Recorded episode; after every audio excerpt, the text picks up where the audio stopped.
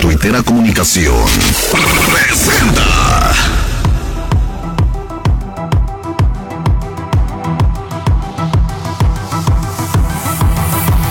Prepárate para escuchar al conferencista con una trayectoria de más de 11 años de experiencia, considerado uno de los mejores conferencistas juveniles en nuestro país. Forma parte de la campaña más importante en rescate de valores a nivel nacional, el Movimiento del Rescate de los Valores en México, creador de la campaña altruista estatal Casa de Guerreros, convirtiéndose en una de las personas más influyentes en el rescate de los valores juveniles en el Estado tocando el corazón de más de 7.000 jóvenes en distintas conferencias. Autor de grandes audiolibros como Leyendas Urbanas, Con Alas de Ángel y Porque Soy Humano.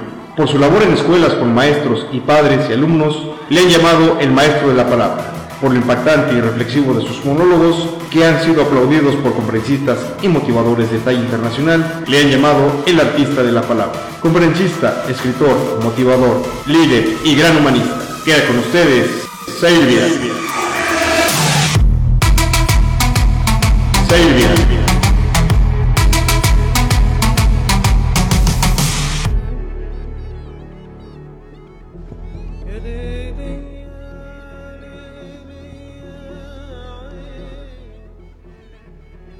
Hola, ¿qué tal? ¿Qué tal? Muy buenas tardes. Estamos transmitiendo aquí desde la tuitera. Esta es la primera transmisión de un proyecto que vamos a realizar aquí junto con mi amigo Gerardo, quien me, quien me hizo la invitación, eh, donde vamos a estar abordando diferentes temáticas, diferentes conferencias. A modo de reflexión vamos a tener diferentes invitados y esto lo vamos a intentar hacer eh, una vez por semana. Eh, háganme saber a través de los comentarios qué temática les gustaría que abordáramos. Eh, en esta ocasión vamos a estar trabajando una temática que consideré por demás importante y vamos a estar hablando precisamente de la discriminación. Eh, la temática lleva por nombre de la tolerancia a la inclusión.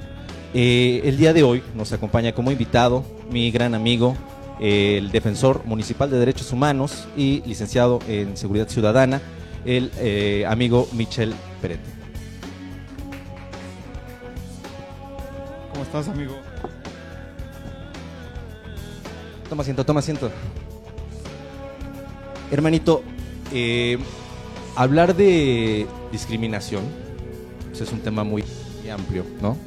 Me gustaría ahorita que nos enfocáramos eh, más, más, más en lo que respecta a la discriminación en niños y adolescentes que sufren, bueno, que tienen una alguna dis- eh, discapacidad, hermano. Pónganos un poquito en contexto desde la perspectiva de derechos humanos, ¿qué hay en eso?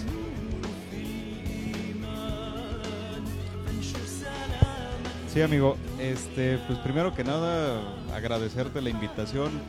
Como siempre, estar aquí en la casa de el medio de comunicación de casa, como ya le llaman, con la tuitera comunicación y con Gerardo Reyes. La verdad es que siempre es un gusto. Este, de verdad felicidades porque empiezas este proyecto y en lo que te podamos ayudar, la verdad es que con mucho gusto. Gracias. Sé que vas a abordar diferentes problemáticas. Hoy tal vez eh, pues es algo que trabajamos o que quisimos por el 19 de octubre, que fue declarado el Día Nacional contra el- el- la Discriminación.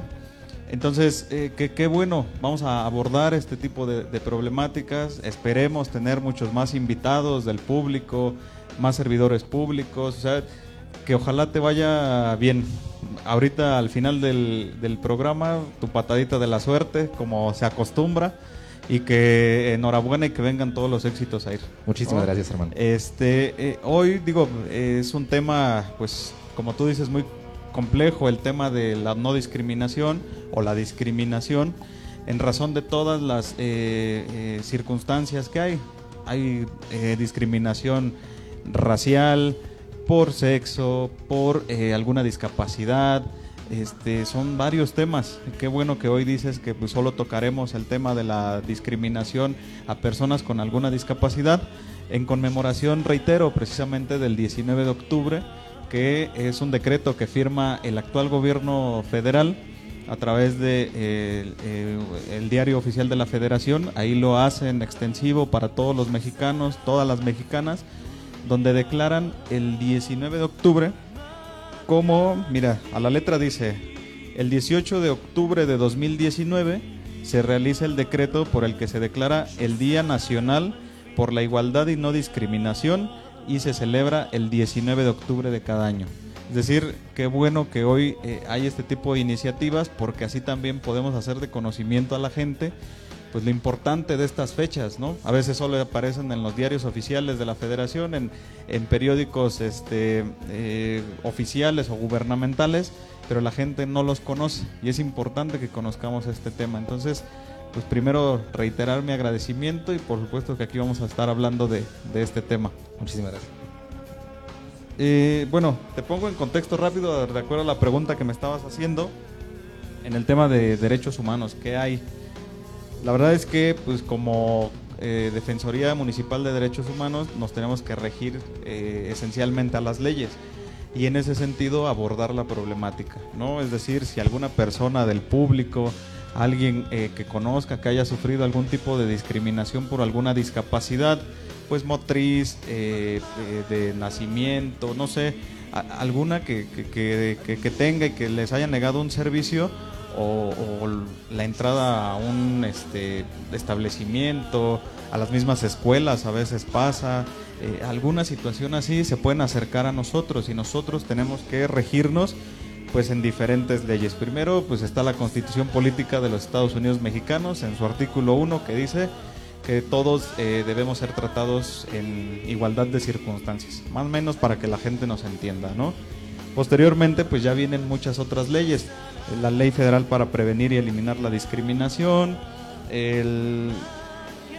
la constitución misma del Estado de México, el, bueno, aquí hay otros, el, lineamientos que regulan la aplicación de las medidas administrativas y de reparación del daño en casos de discriminación, que es como se aborda este tema de decir, ah, pues tú fuiste o sufriste algún tipo de discriminación, pues esto es a lo que tienes derecho en la reparación del daño, ¿no? Es decir, depende pues la particularidad de cada caso.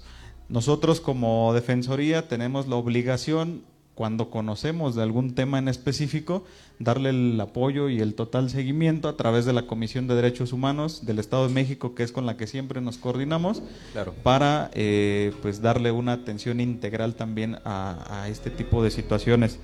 Te comento, en, en la Defensoría, justo hace poquito tiempo también, estuvimos platicando con la directora del Centro de Atención Múltiple, el CAM, el que está ahí en, en, Ajá. Y eh, estamos por echar a andar un proyecto que ojalá ya en estos días se pueda, porque pues a veces son tantos temas que queremos hacer, y, pero este en específico se trata de lo siguiente, es realizar una campaña del CAM. La maestra me decía, es que no tenemos difusión, nos hacen falta matrícula. Y cuando tú vas a, por ejemplo, a recoger, bueno, cuando ves, perdón, que la gente va a recoger sus apoyos de discapacidad, cuando viene el apoyo a adultos mayores de gobierno federal, ves una fila a veces no inmensa, pero sí muy grande, de que hay muchas personas con discapacidad en el municipio y que desafortunadamente desconocen de los servicios que ofrece el CAM.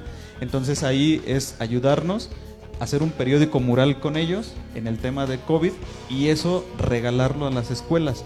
Con eso ellos tienen difusión y promoción de su centro de atención múltiple y eh, a la par pues estamos eh, atacando o atendiendo también pues el derecho a la salud que es importante eh, pues en este momento de, de, la pandemia y cómo se está manifestando. Fíjate amigo que coincido contigo, de hecho tuve también la bendición y el placer de estar trabajando algún tiempecito ahí en el camp eh, haciendo escuela para padres. De hecho, un saludo a, mis compañeros docentes, a la maestra directora, que siempre me dio todas las facilidades. Y en efecto, eh, coincido contigo, creo que tenemos una gran problemática. El, municipio como tal tiene este servicio, un poquito descuidado, déjame ser eh, completamente honesto y la población no conoce que existe este, este, servicio. Ahora, además de eso existe un estigma, ¿no? Donde probablemente el maestro sugiere que se lleve a educación especial, a un centro de atención múltiple, pero el papá, para que no se le estigmatice, para que no se le etiquete, no lo hace, hermano. Entonces dice, no, prefiero no llevarlo, ¿no? ¿Por qué? Porque eh, todavía tenemos esa cultura, ¿no? De, de, señalar, de, etiquetar. Y es eso eh, sobre lo que quería que platicáramos hoy, esa violencia, esa discriminación implícita, ¿no? Que la hacemos a lo mejor sin querer. Ya es por una cultura y es que, eh, si, me permites allá a, abordar o un poquito en, los datos que me comentabas, en efecto, mira, tenemos eh, muchas leyes que protegen a los niños, pero si vamos a una realidad, entendemos que es una realidad eh, adultocéntrica.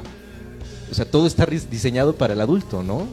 Eh, poco está pensado para el niño como si fuera un eh, ciudadano, un individuo de segunda categoría, porque el adulto es el que genera ese consumismo, ¿no? El que, el que provee, y el niño no tiene esa voz.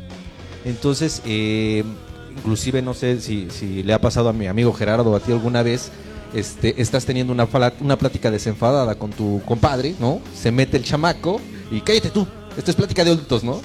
Ahí es donde nos preguntamos si realmente tienen voz. No pueden votar. Es una problemática que vemos ahorita en adolescentes. Eh, como no tienen credencial de lector, no pueden acceder a ciertos servicios, ¿no? No pueden acceder a, lo más básico, despensas que dé el gobierno, no puede acceder, a pesar de que probablemente a los 16 años ya es jefe o jefa de familia, ¿no? Entonces me preocupó mucho porque, este, bueno, no sé si alguna vez ustedes eh, o ahí la audiencia que me, que me ayude eh, en comentarios puedan responder eh, quién ha sufrido bullying. Es curioso, es más fácil reconocer cuando sufriste bullying en la infancia. Ahora, la pregunta es, ¿quién era eh, victimizador, quién ejercía bullying en sus compañeros, que, nos puedan ayudar ahí, este, Gera, eh, en los comentarios, a ver quién me dice quién ejercía bullying con sus compañeros. Eso yo creo que no lo aceptamos tan fácil, ¿no? Y nos dice de una calidad moral humana donde estamos conscientes de lo que está bien y lo que está mal, pero hemos tolerado muchas malas prácticas. Porque cuando yo les decía a los chavos, tuve la oportunidad de hacer una campaña en escuelas secundarias y preparatorias, y yo les decía a los chavos, a ver, díganme de aquí quién ha hecho bullying. La mayoría decían, no, no, yo no, no. O sea, sí le doy el zape, sí lo empujo, sí le tiro la mochila al sanitario, pero es cotorreo, somos cuates, ¿no? Somos eh, así nos llevamos. Y se ha normalizado eso. Al grado de que, bueno, no sé este, eh, si, si coincidas conmigo, en tu comunidad a fuerza, a fuerza, hay una persona que conoces únicamente por su apodo, ¿no? No sabes su nombre, ¿no? Ya sabes que le dicen, no sé, este, el, chanclas, el tuercas, y no te sabes su nombre. Es porque se ha ido normalizando eso, ¿no? Y mi preocupación va a esto.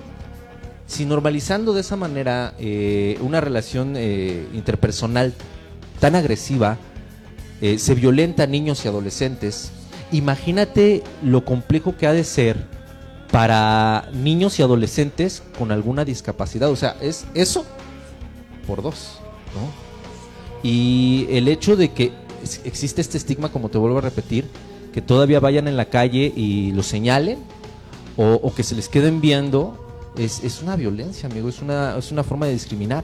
Y es que efectivamente, y creo que la audiencia coincidirá con nosotros, eh, considero que Oquilan es, es, es un pueblo sumamente cálido ¿no? Y es un pueblo tan cálido que inclusive eh, ayuda en los momentos que más se necesita. Y es más, tú puedes encontrar al señor que a lo mejor poco tiene, pero él saca una despensa y se la lleva a la señora que a lo mejor tiene un niño con alguna necesidad específica, ¿no? Con alguna discapacidad.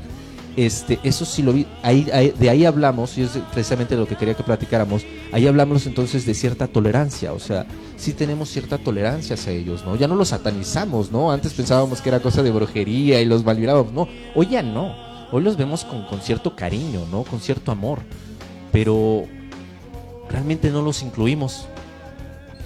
Realmente no los incluimos porque, por poner algún ejemplo, en el ayuntamiento, este, ¿cuántas personas trabajan que sean egresados de CAM, que tienen alguna discapacidad. En las empresas, ¿no? Que ya existen varias tiendas este, o cadenas que son ya a nivel nacional, este, como, por no decir algunas marcas como las que ya tenemos situadas en, el, en, el, en la cabecera o en los costados o en la zona sur. Y eh, realmente cuántas personas con alguna discapacidad tenemos trabajando en esas eh, tiendas de autoservicio, en esas farmacias. Y tristemente vemos que entonces no estamos incluyéndolos, que entonces los estamos discriminando de manera implícita. Eso es, eso es, garrafal, ¿no? Entonces, eh, hace tiempo tuve el placer de escribir este, este monólogo. Tú lo sabes, amigo, yo soy eh, escritor. Eh, escribo cuento corto en formato monólogo. Gracias, amigo. Y cuando tuve la posibilidad de ver la realidad que vivían los padres de familia del CAM, los chavos y las niños y niñas, chavas del CAM, créeme que, busqué la forma de que de alguna, eh, con algún medio se pudiera impactar a la sociedad para hacer conciencia. Y creo que la, mejor forma fue a través de los cuentos, a través de las historias. Al mundo le encanta, a la gente le encantan los cuentos. Si no, ¿por qué tiene tanto éxito La Rosa de Guadalupe? Pero eh, me di cuenta que podemos contar cuentos y aprender, ¿no? Entonces eh, hice eh, una serie de monólogos con diferentes temáticas que a lo largo de, esta, de este programa, este, con el gusto del público, con el apoyo del público, vamos a seguir narrando, pero hoy me gustaría compartir, tanto con el público como contigo, amigo, este monólogo que escribí con el objetivo de sensibilizar y, es un cuento corto narrado en primera persona, pero ahí va un dato bastante raro. Es narrado desde la perspectiva de una mujer, desde la perspectiva de una mamá, que acaba de recibir la mejor noticia del mundo, ¿no? Que nació su bebé, nació vivo, pero que, que tiene una condición diferente. Y fíjate qué raro, porque la mayoría los etiquetamos como de enfermos, ¿no? Está enfermito, y no entendemos que en verdad esto es diversidad. De lo que se trata es de enseñarle a nuestros hijos a entender que no está enfermo. Es diferente, nada más. Entonces, eh, el proceso psicológico, espiritual y emocional que lleva una madre al enterarse que su hijo tiene una condición diferente, como el síndrome de Down, como este retraso psicomotriz, es duro. El autismo es, es muy duro entonces quise escribir esta, este pequeño cuento desde la perspectiva de esa mamá, todo lo que afrontó, todo lo que vivió, todo lo que sintió en un corto diálogo con Dios, para poder entender lo que te decía, que esto no es una enfermedad, es una condición, y poder aceptar que esto no era una desgracia, esto era una bendición. Entonces es lo más profundo. Cuando pueden eh, sobrepasar eh, su duelo, y entender que es una verdadera bendición, hermano. Entonces, amigo, yo de verdad te agradezco muchísimo el que hayas aceptado la invitación. Espero que no sea la primera, espero que me sigas acompañando. Este, entiendo tu agenda es muy ocupada, pero de verdad me encantaría compartir nuevamente este el, escenario contigo y que nos fueras orientando un poquito con todo este eh, rollo que hay detrás de los derechos humanos y las leyes para que la gente tenga conciencia de eso. Si, si me lo permite, si me lo permite mi productor, este, voy a leer el, monólogo este, eh, con el objetivo de que verdaderamente lo disfruten. Amigo, verdaderamente muchas gracias. Este, pues si gustas, pásate a sentar, este, disfruta este monólogo que realmente creo te va, te va a encantar, es bastante impactante. Y pues bueno, muchísimas gracias. Sí, sí, Zair, muchísimas gracias también. Yo nada más quiero cerrar eh, pues, mi participación y aquí este, la invitación que tú me haces haciendo pues algunas reflexiones, ¿no? Porque creo que son importantes. Tocabas puntos muy ciertos, muy sensibles. Dices, las leyes están hechas para los niños o para proteger los derechos de los niños, pero no para que las entiendan. Claro. Entonces, son aspectos muy técnicos que también desde la defensoría pues empezamos a trabajar como pues haciendo o, de conocimiento a, los, a la niñez ocuilense, niñas, niños, adolescentes, qué es lo que tienen que hacer, cómo lo tienen que hacer, cuáles son las instituciones eh, a las que les eh, toca llevar este proceso. Asimismo, eh, creo que es importante también hacer la reflexión de esta tolerancia que nosotros tenemos. Nosotros cuando vemos a una persona con alguna discapacidad, pues hoy ya tal vez el discurso, la idea con la familia, pueda ser como que pues yo lo tolero, ¿no? Yo lo respeto, eh, pues yo trato de, ayudarle, etcétera. Sin embargo, a veces ni las instalaciones, ni las mismas instituciones, eh, nosotros mismos a veces les coartamos sus derechos. ¿Cómo? Eh, esencialmente, si hay alguien que usa silla de ruedas, pues nosotros con nuestro propio carro, pues le coartamos su paso, ¿no? Eh, y, así cosas pues que nosotros inconscientemente hacemos, que decimos yo lo tolero, yo lo respeto, pero no lo estoy incluyendo que eso es como que tu tema ahorita, ¿no? Claro, claro. Eh, eh, son esas cosas donde nosotros debemos dar el salto, a decir, las instituciones, por ejemplo, pues deben tener accesos eh, pues adecuados, ¿no? Para que pase una persona con una silla de ruedas, una andadera, un bastón, las personas adultas mayores, etcétera. Nosotros como ciudadanos, a la par, pues nuestra primer responsabilidad, obligación o encomienda, como lo queramos llamar, pues es hacer valer los derechos e incluirlos a través de estas dinámicas, desde que yo eh, dejo el acceso libre para que puedan pasar, ¿no? Claro. Desde que yo de verdad lo incluyo en las escuelas, a veces lo que tú decías, desafortunadamente los niños, las niñas, eh, cuando llega alguien con una discapacidad, lo primero que le tienen es morbo porque sus papás no les han enseñado pues que existen personas con capacidades diferentes. Antes les llamaban de otra manera, ¿no? Hoy creo que el, concepto es personas con capacidades diferentes, siguen siendo seres humanos, pero que tienen otras condiciones, tal vez en, desigualdad, porque lo que tú dices, si a nosotros como, eh, eh, como personas que no tenemos ese tipo de discapacidades nos cuesta entender a veces muchas cosas, pues a ellos y con el trabajo doble que tienen las mamás y los papás, pues es la verdad es que desde aquí también quiero externar un reconocimiento total a las papás y mamás y todas las personas que se fleten y que ayuden a este tipo de personas, porque no es fácil, la tarea es doble, triple o a veces cuádruple, ¿no? Son, son verdaderos ejemplos de que las cosas se pueden hacer con amor, primero con amor, con valores y con esa responsabilidad social que tenemos todas y todos por incluir a personas con discapacidad.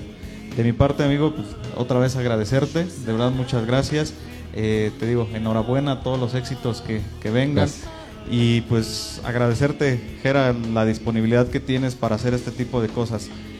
De verdad, eh, hacía falta una iniciativa aquí en Oquilan de este tipo, que le diera voz a este tipo de cosas que a veces desconocemos y que normalizamos tanto como la violencia de género, como eh, la discriminación, ¿no? Que ya empezamos con los famosos apodos y del que no tiene un pie, pues el famoso cojito y, te va a llevar el, el, cojito y a los niños aparte les enseñamos a que les tengan miedo, ¿no? Ni siquiera incluirlos, sino a que les tengan miedo. Entonces son estos espacios los que van a abrir todavía mucho más información. La información es poder. Y nosotros eh, estamos aquí como servidores públicos para informar a la gente y de esa forma ayudarle. Amigo, reitero todo el éxito del mundo y pues aquí estamos para lo que se puede ofrecer. Gracias a la tuitera y gracias a los que nos están acompañando. Muchísimas gracias, muchísimas gracias, este amigo.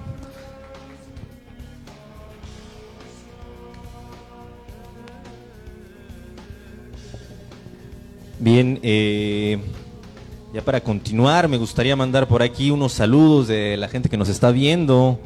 Saludo a Héctor Vargas, Luis, eh, Núñez Geraldín, Ahí por ahí saludos, primo Memo García, gracias por, por acompañarme, hermanito. A Lupe Morales. Eh, Contreras Camacho, muchas gracias por estar eh, siguiendo la tuitera, amigo. Laura Estrada González, eh, imagino que lo que intentabas decir era la exclusión. Isela Ortega Jaime, Jaimes, gracias por seguirnos aquí en la, en la tuitera. Remos Reyes, también nos está viendo. Alma Incorregible, saludos. Eh, Alejandro Uraga, Gerardo Abundis Nava, por ahí también a Rubén Hernández, eh, a Patiño Anís, Alfonso Vargas, eh, saludos, saludos. Ok. Oh, cierto, te doy toda la razón, este Geraldine, compañera también, conductora.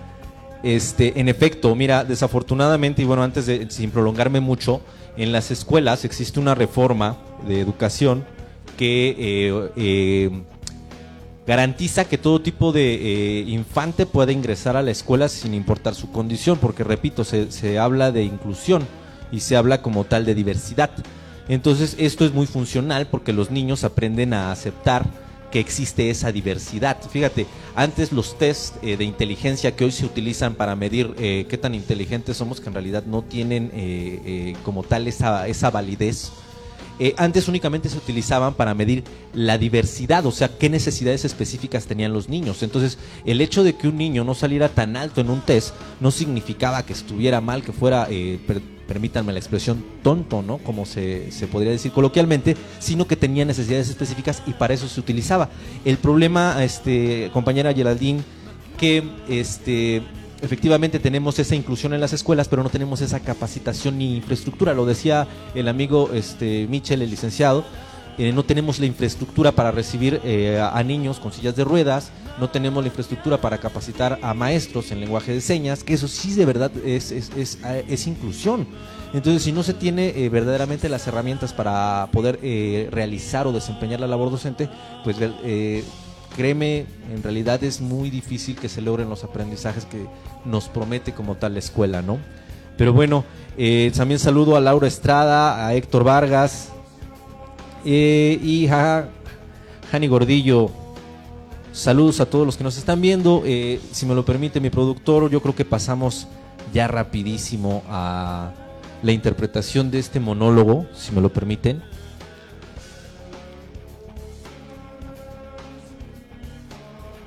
Quiero que, a modo de imaginación, si me lo permiten, se trasladen a una sala de hospital. Y que en esa sala de hospital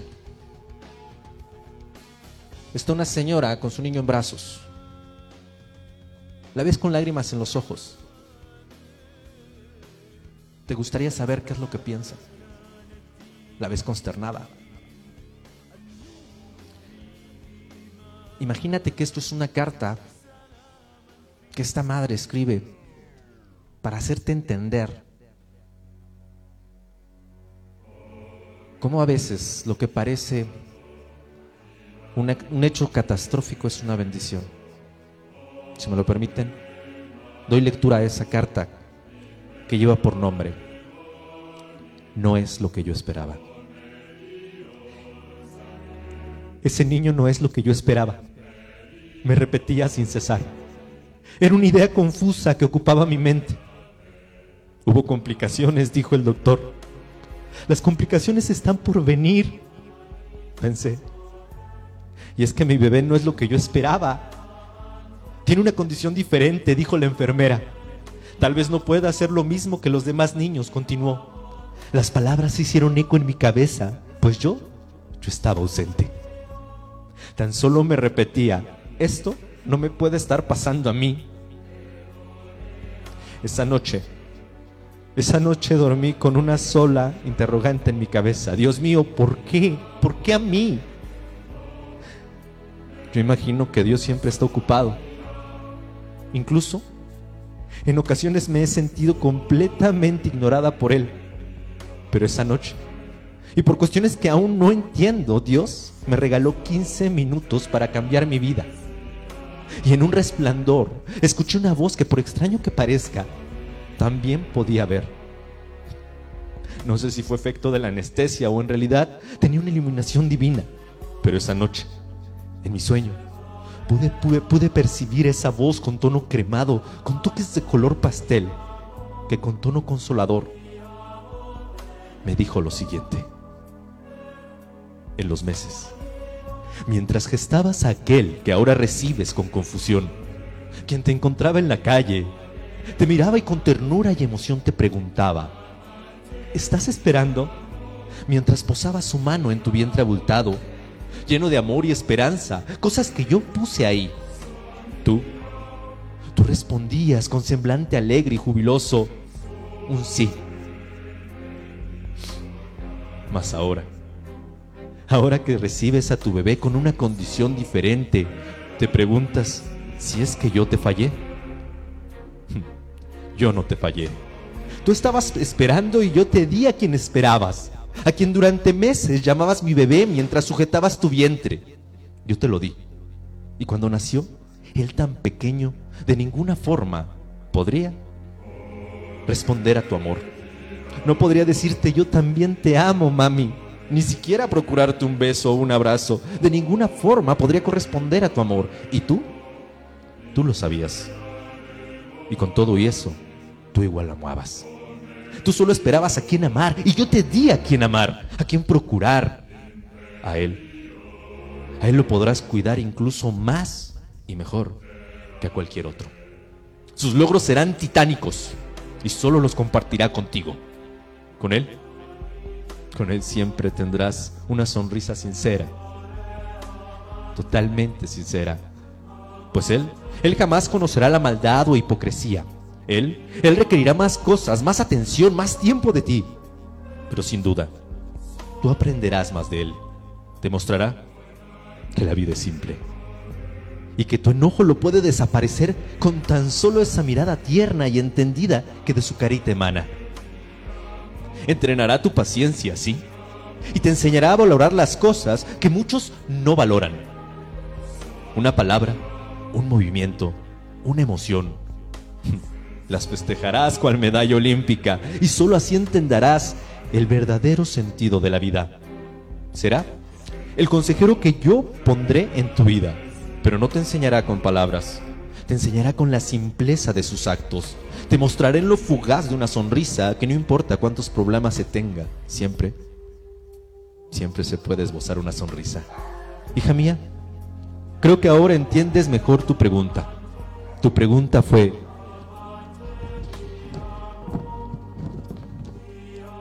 ¿Por qué a ti? ¿Sí? ¿Por qué a ti?